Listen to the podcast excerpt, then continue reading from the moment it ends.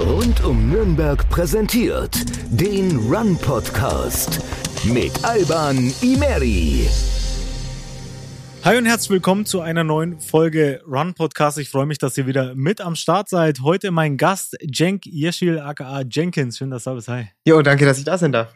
Cenk, ich freue mich sehr, dass du da bist. Wir haben schon eine Weile versucht, einen Termin auszumachen. Jetzt hat es endlich geklappt. Man muss dazu sagen, du als Friseur, du bist weitaus mehr als ein Friseur, aber ich betitel dich jetzt einfach mal als Friseur. äh, da ist der Montag ja eigentlich so dein Tag, wo Friseure ja generell frei haben. Normalerweise nehmen wir hier am Freitag immer auf. Deswegen äh, haben wir da immer lang gebraucht, bis wir einen Termin hinbekommen haben, aber jetzt hat es endlich geklappt. Ja, genau. danke erstmal auch an dich, dass du da so flexibel bist und ja. dass wir es eben heute hinkriegen. Gerne, auf jeden Fall. Cenk, wir haben ein paar spannende Themen. Ähm, ich habe es gerade gesagt, du bist Friseur, aber du bist weitaus mehr als das. Vielleicht magst du mal kurz, aber eingangs erzählen, wie bist du jetzt zum Friseur geworden? Ich meine, du bist, bist ein junger Kerl, du hast auch viele Möglichkeiten, als du aufgewachsen bist, schätze ich jetzt mal. So, wie kommt es jetzt, dass du Friseur geworden bist? Vielen Dank, dass ihr euch Woche für Woche die Zeit nehmt und in meinen Podcast reinhört. Wie ihr wisst, geben wir uns hier bei Rund um Nürnberg viel Mühe, euch unsere Inhalte auf Spotify, Apple Podcasts, YouTube und Co. so gut und professionell wie nur möglich bereitzustellen. Sowas ist natürlich nur möglich, wenn man Unterstützer und Sponsoren hat, wie bei uns die Consorsbank, die uns als Werbepartner nun seit einigen Monaten begleitet. Die Consorsbank zählt zu den absoluten Top-Adressen unter den Online-Brokern. Wer noch kein Wertpapierdepot hat oder sich vom Depot bei der Consorsbank überzeugen will, für den haben wir sogar noch ein extra Special. Unter consorsbank.de slash run könnt ihr jetzt euer Depot eröffnen und zahlt für alle Aktien, Sparplan und ETF-Trades über den Handelsplatz TradeGate 0 Euro Ordergebühr. Consorsbank.de slash run. Jetzt dein Depot eröffnen und anfangen, das Geld für dich arbeiten zu lassen. Ja, als ich elf Jahre alt war, habe ich mich dazu entschieden, Friseur zu werden. Davor ganz klassisch, ich wollte Fußballstar werden und so weiter, habe im Verein gespielt.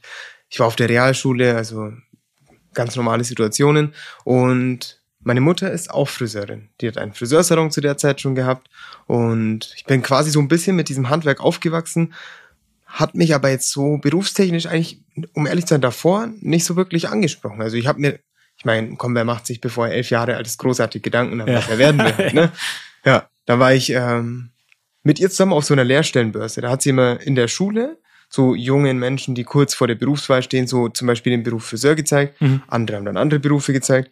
Und ich war so just for fun dabei, so mit elf. Hey Mom, darf ich mitkommen? Ja. Und dann hatte ich Langeweile.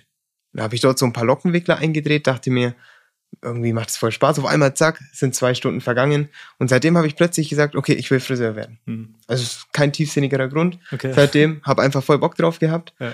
Bin dann so mit 13, 14, da hast du Phasen, wo du halt denkst, oh nee, ich will gar nichts machen und so. Ne? Dann bist du ein bisschen rebellisch und ja, dann habe ich meine Schule abgeschlossen bin Friseur geworden. Kein tiefgründiger Grund, braucht sie auch noch nicht immer. Ne? Manchmal ja. ist es einfach, wenn es so passt, so, ja, wenn's passt, dann passt. Ne? So just passion halt.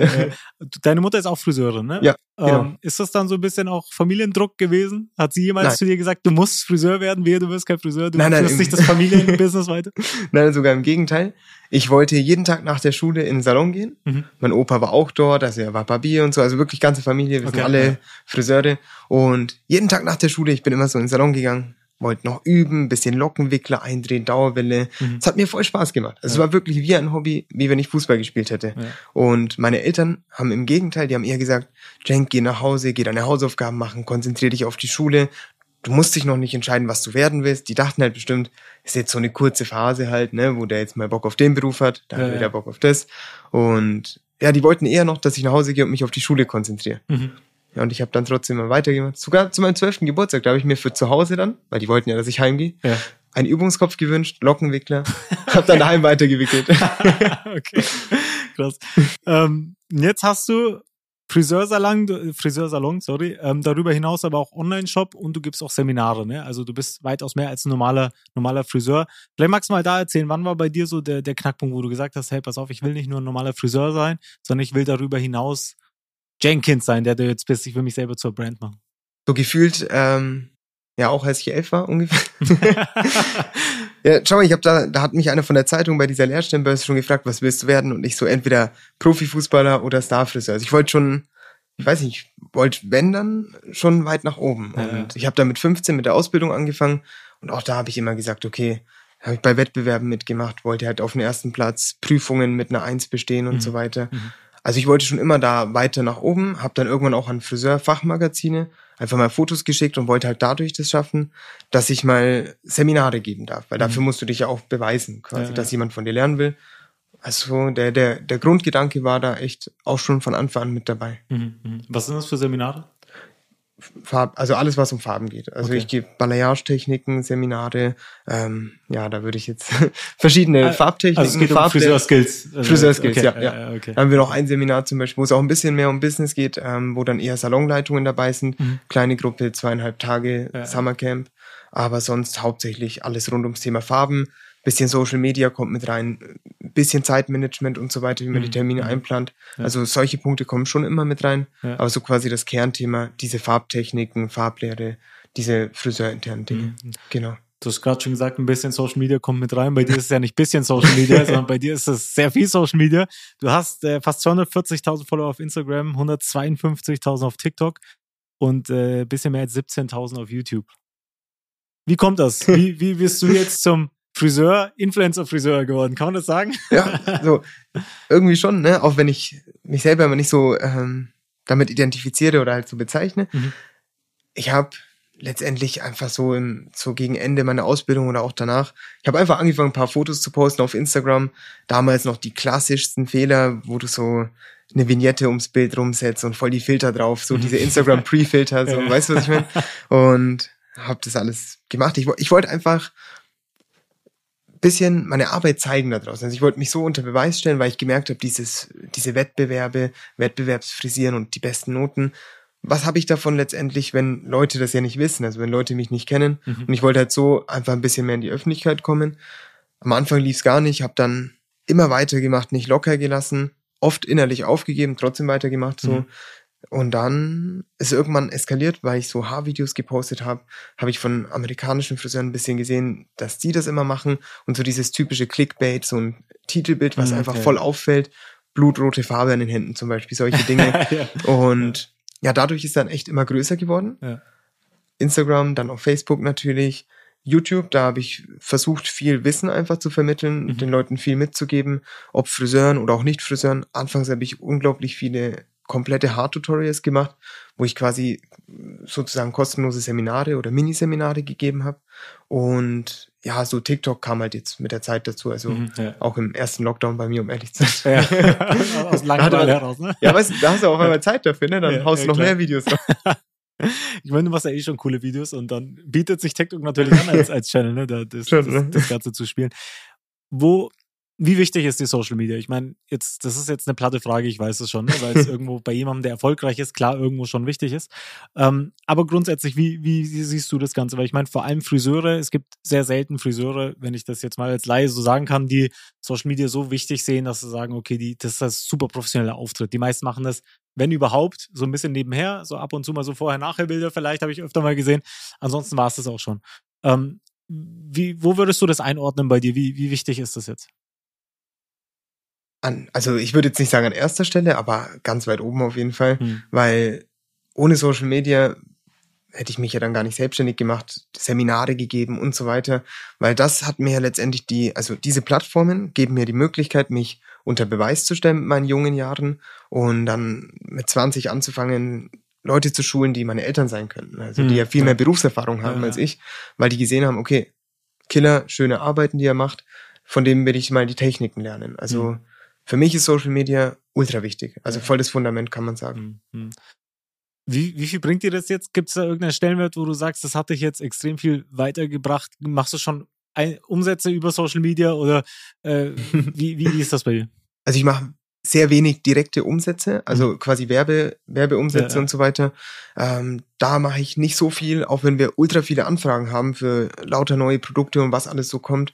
Aber mir war schon immer die Selbstvermarktung wichtig. Also Ja. dass ich über Social Media einfach mehr, ja, quasi mehr in die Öffentlichkeit komme und dadurch mich selbst, meine Produkte, meine Seminare eben besser vermarkten kann. Natürlich auch mehr Kunden in den Salon bekommen, ist auch nochmal so ein riesiger Punkt. Ich meine, ich kann mich an die Zeiten erinnern, vor fünf Jahren, wo ich gefühlt in der Woche einen Kunden oder eine Kundin im Kalender drinstehen hatte. Und jetzt nehme ich seit fast einem Jahr keine Neukunden mehr mit auf, weil es einfach too much ist, halbes Jahr ausgebucht und Ja, so weiter. Ja. Also all das ist durch Social Media entstanden, Mhm. auch wenn ich kaum direkte Umsätze mache. Also durch Werbekampagnen ist jetzt selten, dass ich mal so einen Rabattcode poste. Mhm, ja, ja, Und deshalb ist wirklich eine geringe Zeit. ja, ja, okay. Ähm, wann hast du jetzt so deinen Stil gefunden? Ich meine, das ist ja für viele auch schwierig auf Social Media zu wissen, wie gebe ich mich? Ne, so was, was für Videos poste ich, wie spreche ich und so weiter aus den Bilder und so. Also es ist ja eine Content-Strategie zu, zu finden, ist ja für viele schwierig. Wie ist das bei dir? Nimm uns da mal mit. Wie viele Videos machst du? Ist das mehr so auf Zufall, du siehst irgendwie einen coolen Trend und machst den nach oder ist das wirklich strukturiert, geplant? Du hockst dich am Anfang der Woche irgendwie hin und sagst, pass auf, diese Woche drei Videos so und so.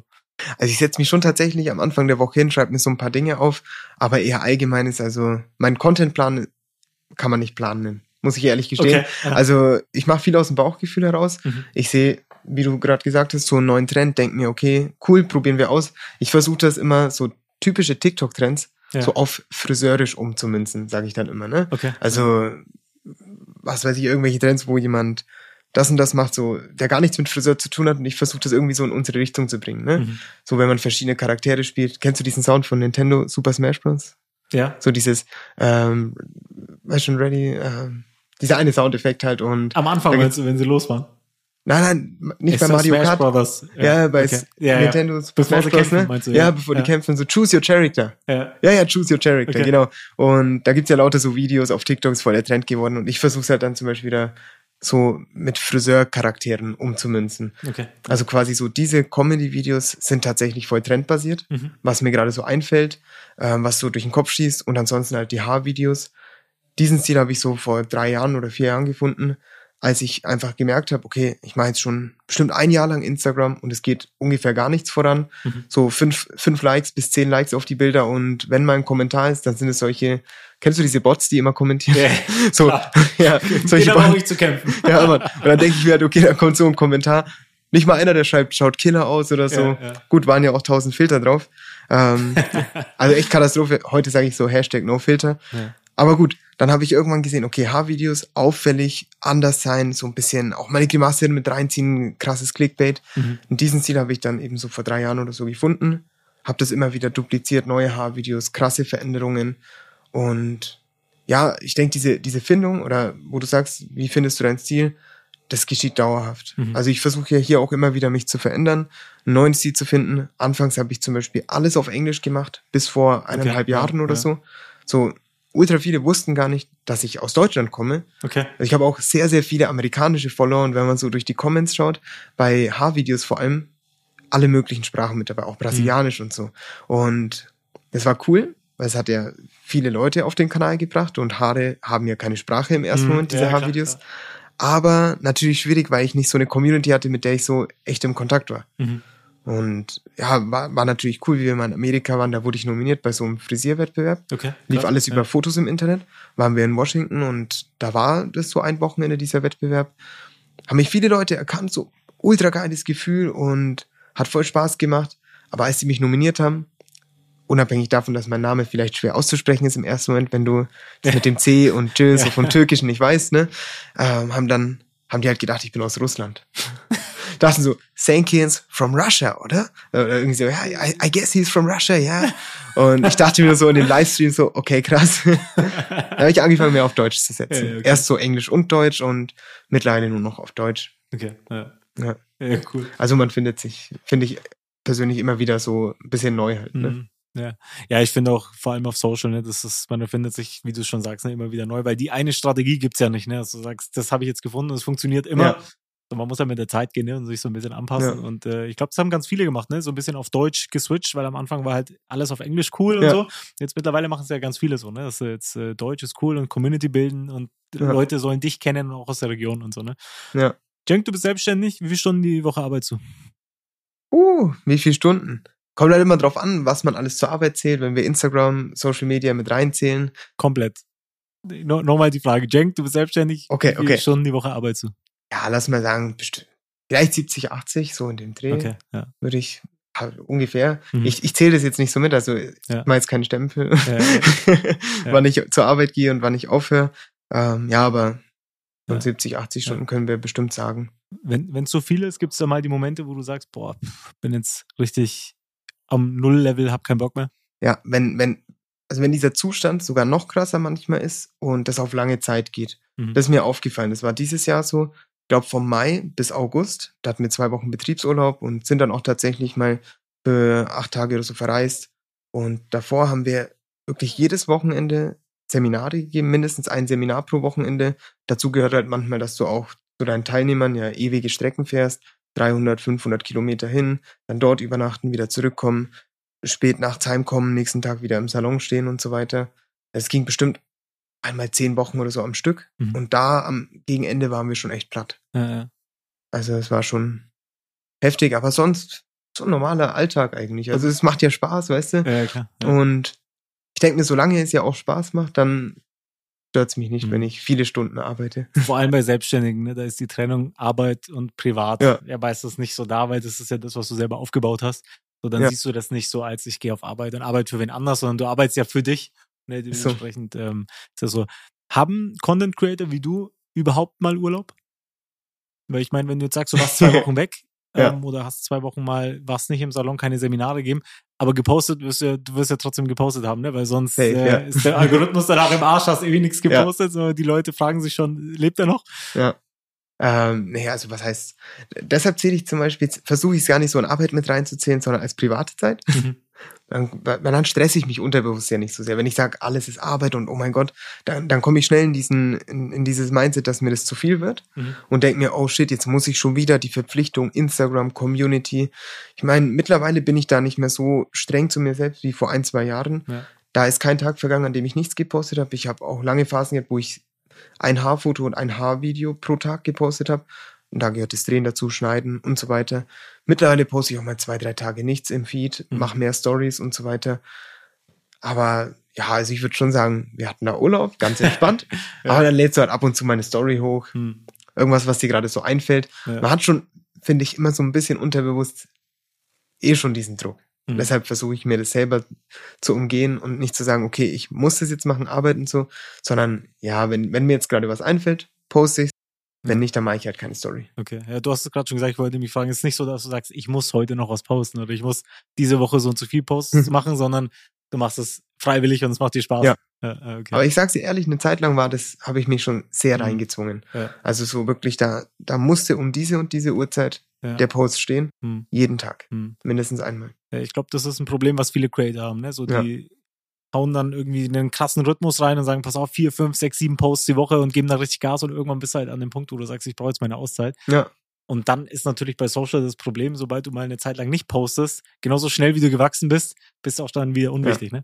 Und Ja. ähm, ich glaube, dass für ganz viele das halt das so Problem ist, du kannst niemals abschalten, du kannst niemals Pause machen, sondern du musst ständig posten, posten, posten und bin immer präsent und immer gut drauf und immer denken, ne, so Downphasen gibt's ja auch, ne, so wo du sagst, pass auf. Ich hätte schon Zeit, was zu posten, aber ich habe heute einfach gar keinen Bock, das Ja. Handy in die Hand zu nehmen und irgendwie eine Story zu machen und sagen, ah Leute, mir geht's voll gut, wenn Ja. es einem nicht gut geht. Ne?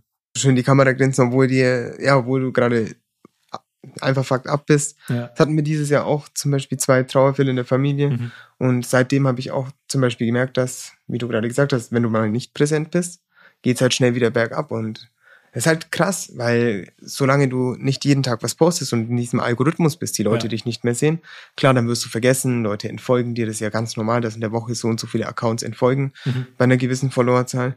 Und ja, das ist dann schon heftig, weil da, da kannst du dich nicht vor die Kamera stellen, wenn du innerlich down bist und sagst, Ja. ja, so alles cool. Ja. Aber ich finde, da, da sollte man das Recht haben, habe ich mir zumindest genommen, auch mal auf Instagram, Social Media einfach ehrlich zu sein und zu sagen, was passiert ist, ob sowas nun auf die sozialen Medien gehört oder nicht, oder in die sozialen Medien, ist ja jedem selbst überlassen, aber ich denke, wenn die guten Momente dazugehören, dürfen ja auch mal eher die traurigeren Momente Mhm. dazugehören. Ja, ja. ja gut, da ist natürlich die Frage, wie viel will man preisgeben? Ne? Also Klar. wie viel, wie viel, wie viel Jenkins ist dann Cenk Yeşil, weißt du? Also wie viel gibst Ja, du von ja. dir selber als Person preis? So, bist du dann nur die Brand und der Friseur und der Content Creator? Ja. Oder bist du wirklich die Person dahinter? Ne? So, und dann ist natürlich die Frage, wie, viel- wie viel gibst du preis? Aber ja, ich sehe das wie du. Meistens haben die Follower, vor allem wenn es dann wirklich eine Community ist, ne, und die folgen dir seit Jahren, dann haben sie auch Verständnis und sagen, pass auf, ich fühle mich gerade nicht so, ich bin jetzt bei zwei Wochen, drei Wochen off oder so. Ja, Dann äh, sagen die meisten ja auch nichts. ist so. Zumindest der harte Kern so. Der harte, genau. Ähm, wir hatten es eingangs ganz kurz. Du hast äh, früh entschieden, du willst Friseur werden. Was würdest du sagen, wie ist das gerade für junge Mädels, Jungs, die gerade aufwachsen und sagen so, wo rankt da der Friseurberuf? Ja. wo rankt der Friseurberuf? Ähm, ich denke, es geht bergauf. Definitiv. Okay. Ja. Weil das ganze Image schon aufgewertet wird seit einer Zeit und auch durch hochwertigere Dienstleistungen, also wie das, was ich schule, Balayage-Techniken, Babylights. Das sind aufwendigere Dienstleistungen. Mhm. Die Leute gehen heute mit einer höheren Erwartungsleistung zum Friseur, vor allem so unsere Altersgruppe, die, die Leute gehen mit einem Foto zum Friseur und das sollte möglichst so ausschauen. Mhm. Dafür brauchst du bestimmte Skills, musst dich weiterbilden, musst diese Techniken gut können. So, dann hast du eine höhere Erwartungshaltung und dann gibt's halt immer die Friseure, die das hinkriegen und die Friseure, die halt ja das nicht hinkriegen. Und dann, ja, und dann Ja. ist halt immer Krise. Also ich glaube, von dem her wird das Image Sch- Schritt für Schritt besser, aber klar, kann man offen und ehrlich sagen, ich glaube für viele, wir hören das ja immer wieder, wenn wir auch mit Leuten reden. So, Mhm. was willst du werden? Ja, eigentlich will ich Friseur werden. Wir haben Mhm. oft Azubi-Bewerbungsgespräche, so, ja, ich will Friseur werden. Okay, ja, so und so Probearbeiten oder wie auch immer oder auf so Lehrstellenbörsen. Und dann zack, ja, meine Eltern wollen nicht, dass ich Friseur Hä, warum? Ja, da verdient man nichts. Immer Mhm. wieder dieses Argument, so, als Friseur verdient man nichts. Ja, ja. Oder ganz früher, so, was heißt ganz früher, so wo ich angefangen habe oder auch ein paar Jahre davor, Mhm. bin seit zehn Jahren im Business, ähm, da, haben, da haben dann Leute auch gesagt, ähm, wenn du nichts Besseres findest, dann wirst du halt Friseur. Okay. So, Ja. so, da verdient man nichts, wenn es nichts findest, dann wirst du Friseur und so. Ja, solche Glaubenssätze muss man halt mal, muss man schaffen, so Mhm. durch gutes Image, durch Vorbild sein, aus der Welt zu schaffen. Ja, ja. Das, das machst du ja. Ich meine, äh, bei dir sieht man ja, ne, dass, dass es nicht nur den schlecht bezahlten Friseurberuf gibt, sondern dass es auch erfolgreich geht. Ähm, was verdient ein Friseur im Durchschnitt? Ich denke definitiv, wenn ich viele Geschichten höre, Mhm. in vielen Fällen zu wenig, muss man offen und ehrlich sagen. Ich habe sogar, ungefähr. sagen wir mal Mindestlohn. Kann ich Okay. mir, also höre ich echt von einigen. Ja. Und ich meine, man hat jetzt sogar gehört, dass es für manche wohl ein Problem sein soll, wenn der Mindestlohn auf 12 Euro geht. Mhm. Wenn wir von aus, also von ausgebildeten, also von Fachkräften sprechen, so, da, da darf doch das kein Problem sein letztendlich. Ja. So denke ich mir zumindest.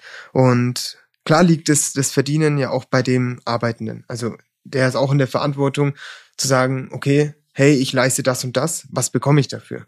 Also du kannst nicht erwarten, dass jetzt plötzlich die ganze Welt sich ändert und alle Saloninhaber und Inhaberinnen, die diese Mindsets noch seit Jahren drin haben, Mhm. dann sagen, okay, ich, ich zahle dir jetzt einfach mal das Doppelte so. Ich habe Geschichten gehört, wo Leute unter dem Mindestlohn gearbeitet haben. Mhm. Also da, da denke ich mir, es, das geht einfach nicht. Aber weißt du, was ich mir halt auch denke, wenn, wenn ich mich selber als Arbeitnehmer sehe? Also, also einfach aus beiden Perspektiven. Wenn ich mich dann frage, okay, was verdiene ich, was will ich verdienen, so als Arbeitnehmer, warum sollte ich das und das verdienen? Also was, was biete ich dir dafür als Unternehmen? Was kann ich dir für einen Mehrwert geben, dass du mir das und das bezahlst? Mhm. Und ich glaube, da ist halt so ein großes, großes Problem drin, dass viele auch gar nicht wissen, wie viel Umsatz mache ich denn im Monat? Mhm. So, welche Zahlen schaffe ich denn für das Unternehmen? Bin ich denn rentabel überhaupt? Ja, auch ja. hier im Salon drin? Oder chill ich eigentlich vier Stunden am Tag Mhm. von meinen acht bezahlten Arbeitsstunden?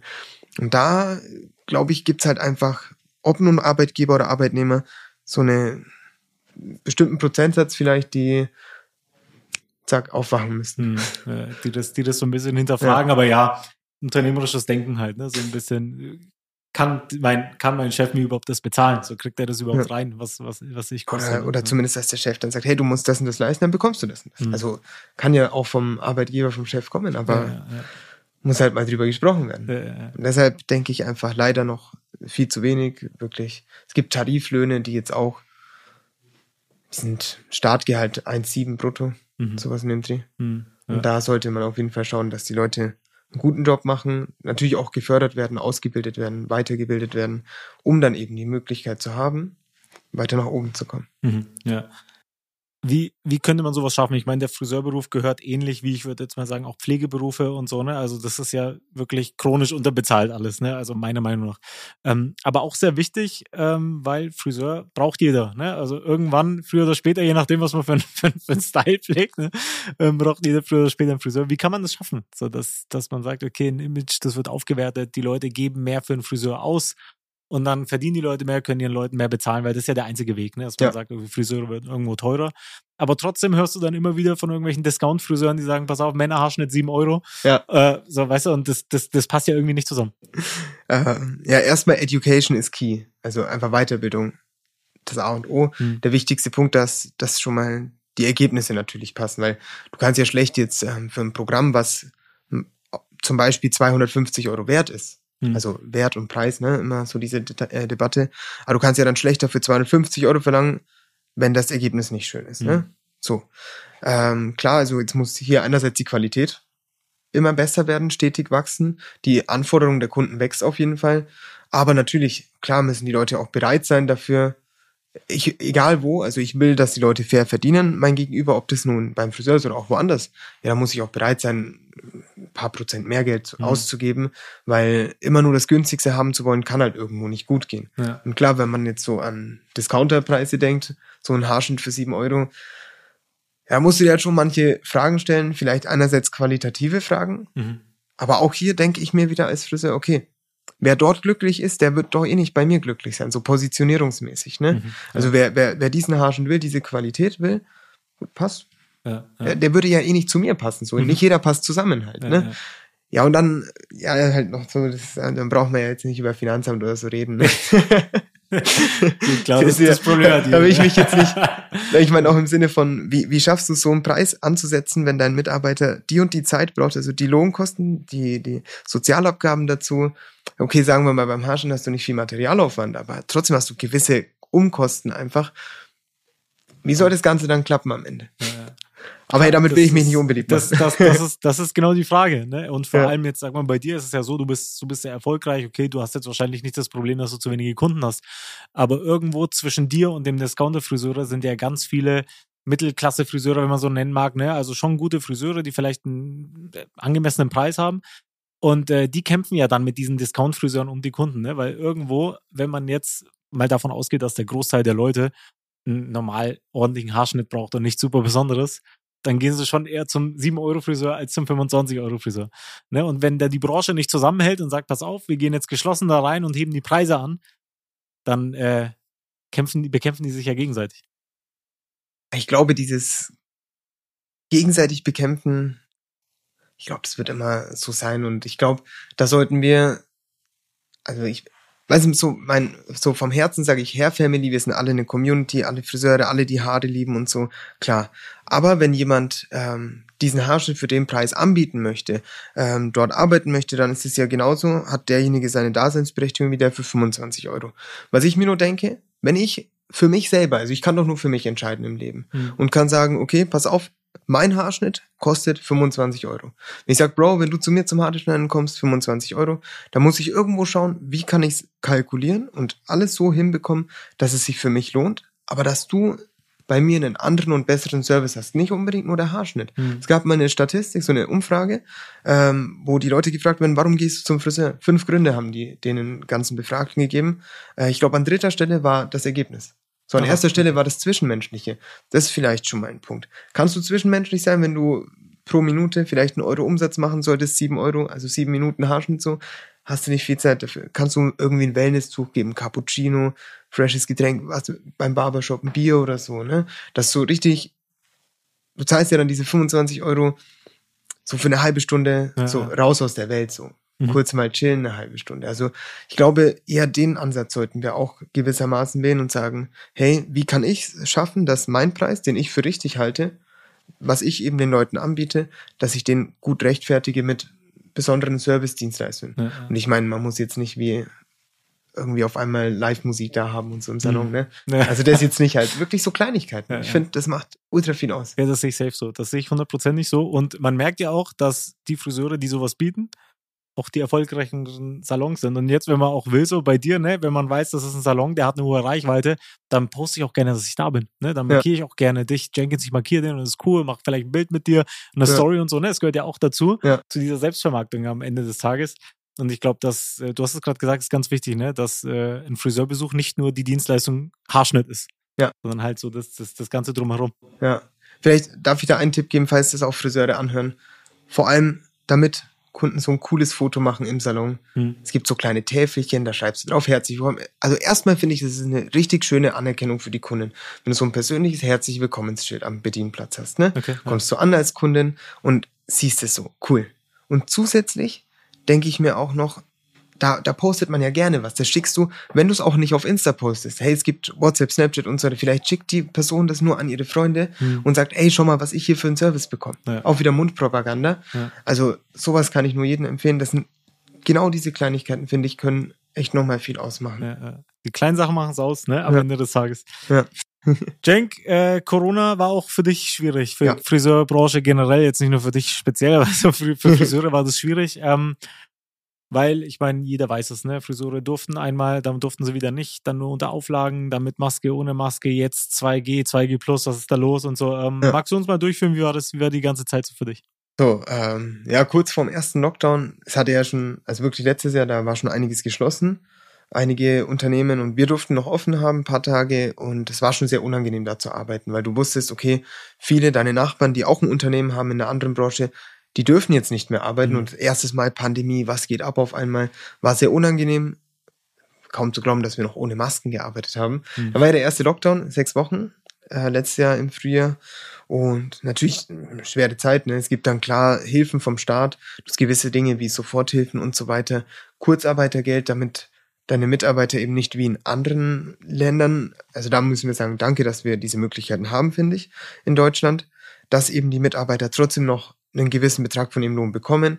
Und ja, du hast halt einfach 0 Euro Umsatz im Mhm. Salon.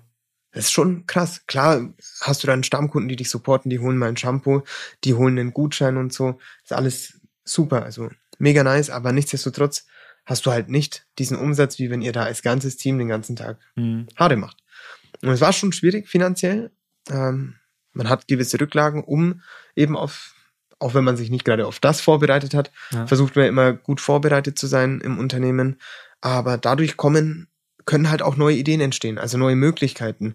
Nach dem ersten Lockdown oder so schon gegen Ende des ersten Lockdowns hatten wir auf meiner eigenen Website, Mhm. also ich habe ja mein eigenes Unternehmen, dann haben wir den Friseursalon oder die Salons, Barbershop und Damensalon. Ähm, da ist aktuell meine Mutter die Inhaberin. Und in meinem Unternehmen, da gingen bisher immer nur die Seminare. Das Mhm. war so getrennt voneinander. Und da haben wir angefangen, eben auch Pflegeprodukte zu verkaufen. Auch das im Shop anzubieten, weil wir hatten viele Kunden, die brauchten ja Dinge für zu Hause, Shampoo, Maske und so weiter. Und es war halt für uns auch gleichzeitig nochmal ein Zusatzeinkommen, Mhm. wodurch wir das Ganze nochmal leichter durchstehen konnten. Und unsere ganzen Präsenzseminare mussten wir auch alle absagen. Ja. So haben wir mit Online-Seminaren angefangen. Der nächste Punkt. Haben da versucht, mit irgendwelchen Plattformen immer mehr dazu zu lernen. Wie können wir das machen? Online-Seminar. Wie können wir das den Leuten anbieten? Viel kostenlos. Also Mhm. viel Mhm. für die Community haben wir auch gemacht. Kleine Workshops, die wir online stattfinden lassen haben. Und ja, so ging das Ganze dann weiter. Kam der, dann durften wir wieder arbeiten mit Auflagen, plötzlich mit Maske. Alles voll ungewohnt. Ja, und dann ging das Ganze letztendlich immer so weiter bis zum nächsten Lockdown. Dann wurde es ja wieder etwas strenger. Hatten wir zehneinhalb Wochen Lockdown, dasselbe Spiel. Nur, dass wir ein bisschen besser vorbereitet waren, was Online-Shop anging, Ja, ja. Verpackungen, was Online-Seminare anging. Also da hatten wir schon viel mehr Systeme drin. Mhm. Neue Plattformen, mit denen wir hier gearbeitet haben, haben versucht, das sogar mit mehreren Kameras auszubauen, dass wir so diese kleinen Detailaufnahmen auch zeigen können, alles live und so. Also war auch hier schwer, so muss man sagen, offen und ehrlich. Aber in jeder Krise steckt ja vielleicht auch eine kleine Chance zumindest. Ne? Mhm. Mhm. Also wir mussten zwar komplett alles zumachen, durften keine Umsätze fahren. Vielleicht hat irgendwer dann daheim Haare gemacht, Schwarzarbeit und so. Das halt einfach, tu- tut dann so doppelt im Herz weh, ne? Mhm. Mhm. Weil Ja, du deine Kunden ja dadurch verlierst. Aber ja, dann durften wir auch wieder arbeiten und dann kam ja jetzt nach dem zweiten Lockdown, auch bis heute, irgendwann so 3G. Mhm. FFP2-Masten und 3G. Dann wurde es wieder lockerer. Jetzt haben wir wieder 3G gehabt, dann 3G Plus. Jetzt haben wir 2G. Wie du gerade gesagt hast, Mhm. 2G Plus war auch schon oder ist jetzt immer mehr im Gespräch. Ja, was soll man dazu sagen? Ne? Mhm, Also ja. so habe ich mal versucht, dich durchzuführen. Ja, ja, Das ist ja. halt der aktuelle Zustand. Was halt, was halt schwer ist, wenn du so der erste Punkt, warum Leute zum Friseur gehen, zwischenmenschlich, ne, was ich Mhm. vorhin meinte. Ja. Und du bist halt, du hast halt voll die Bindung zu deinen Stammkunden, ne? So die Leute, ich habe Kunden und Kundinnen, die tue ich, also die bediene ich ja schon seit ich in der Ausbildung war. So.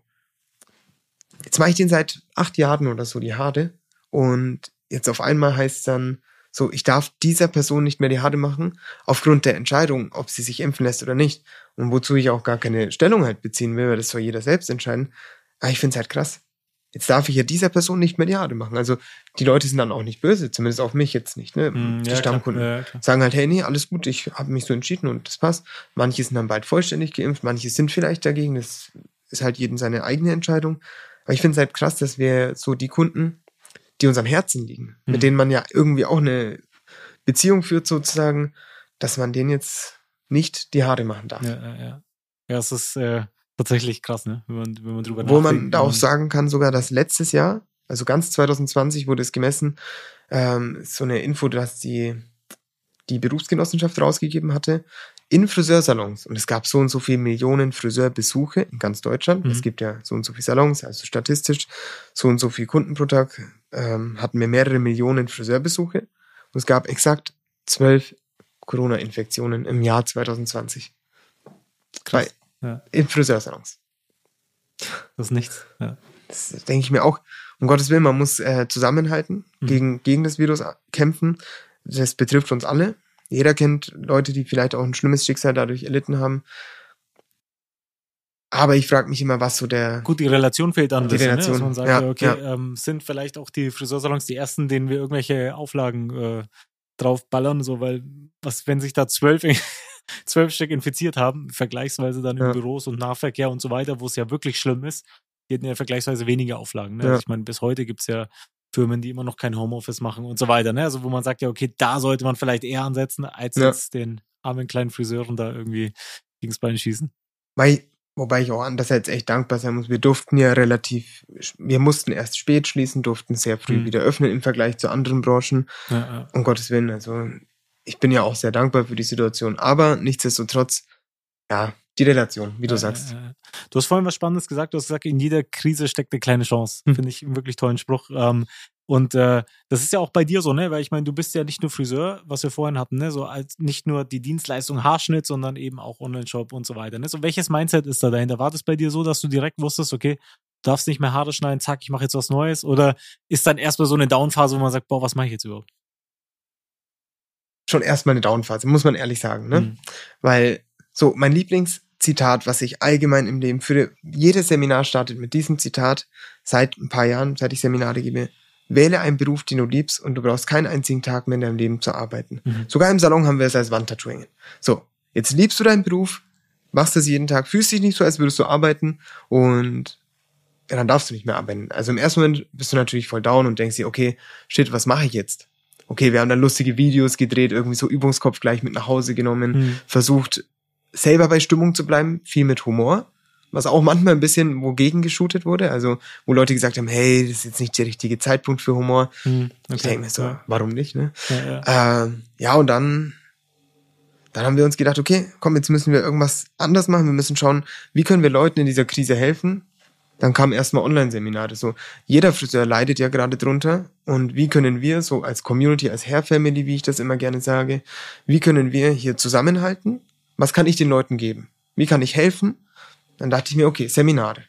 Ich kann auch vieles kostenlos anbieten, jetzt Inhalte, die ich sonst nicht ähm, verkaufen würde, sondern einfach sag Bonusinhalte sozusagen. Da Mhm. haben wir Mhm. lauter so 30 bis 90 Minuten Workshops online kostenlos angeboten. War cool, die Leute haben sich mega gefreut, waren ultra hyped. Und dann Online-Shop, wie können wir unseren Kunden helfen? Wir haben so viele Kunden da draußen, die dürfen auch nicht zum Salon kommen, Produkte kaufen. Also wir können höchstens was zusenden. Es war schwierig dann vom Salon, da hatten wir jetzt nicht diese Systeme, weil wir hatten ja bereits den Shop, wo wir die Seminare verkauft haben. Also Mhm. das lief ja alles über einen Online-Shop. Da haben wir gesagt, komm, leg mal hier die richtigen Artikel an, die Produkte, Beschreibungen, können wir auch unseren Kunden anbieten. Okay, ja. Freuen sich letztendlich. Das haben wir anfangs noch von zu Hause aus gemacht. Da Mhm. wir so einen kleinen Büroraum, Favorite Shampoos mit nach Hause genommen, so ein Ja, paar ja. Stück, nochmal extra eingekauft. Mhm. So hat das alles gestartet. Also da haben wir versucht, so einfach aus dem Kopf heraus, aus dieser Krise, in der wir ja sind, waren, wie auch immer, Mhm. Ja. so das Bestmögliche rauszuholen. Ja, ja.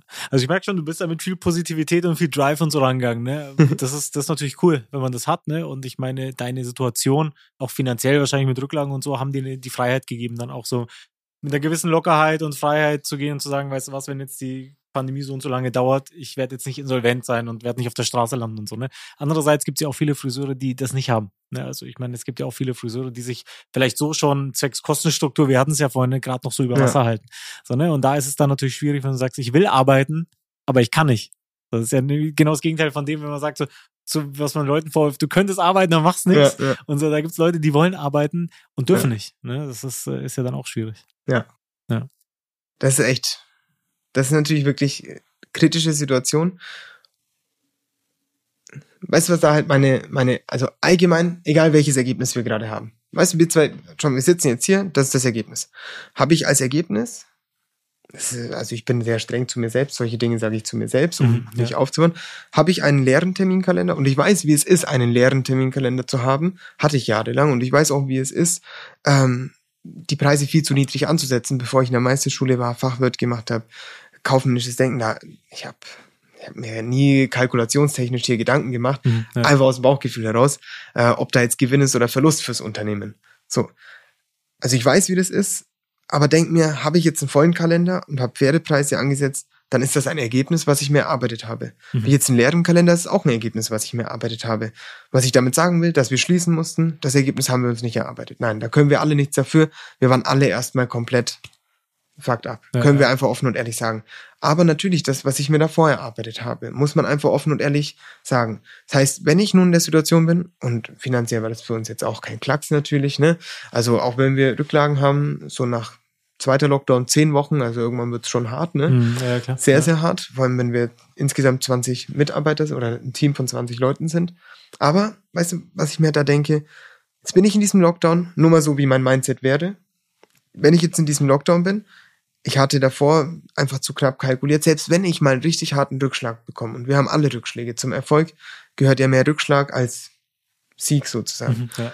Wenn ich das habe, dann muss ich einfach diese sechs Wochen nutzen, die ich Lockdown habe, und den ganzen Tag nachdenken. Was mache ich ab jetzt, ab heute, ab morgen, ab, wenn ich wieder arbeiten darf, komplett anders? Wie kann ich mich vorbereiten bis dahin mit den Mitteln, die mir jetzt zur Verfügung stehen? Mhm. So was kann ich tun, um dann Gas zu geben, dass ich nie wieder in so eine Situation komme. Und selbst wenn ich im schlimmsten Fall, gehen wir mal davon aus, selbst wenn wir sagen müssen, okay, dann müssen wir jetzt nochmal neu anfangen Mhm, ja. komplett nochmal neu.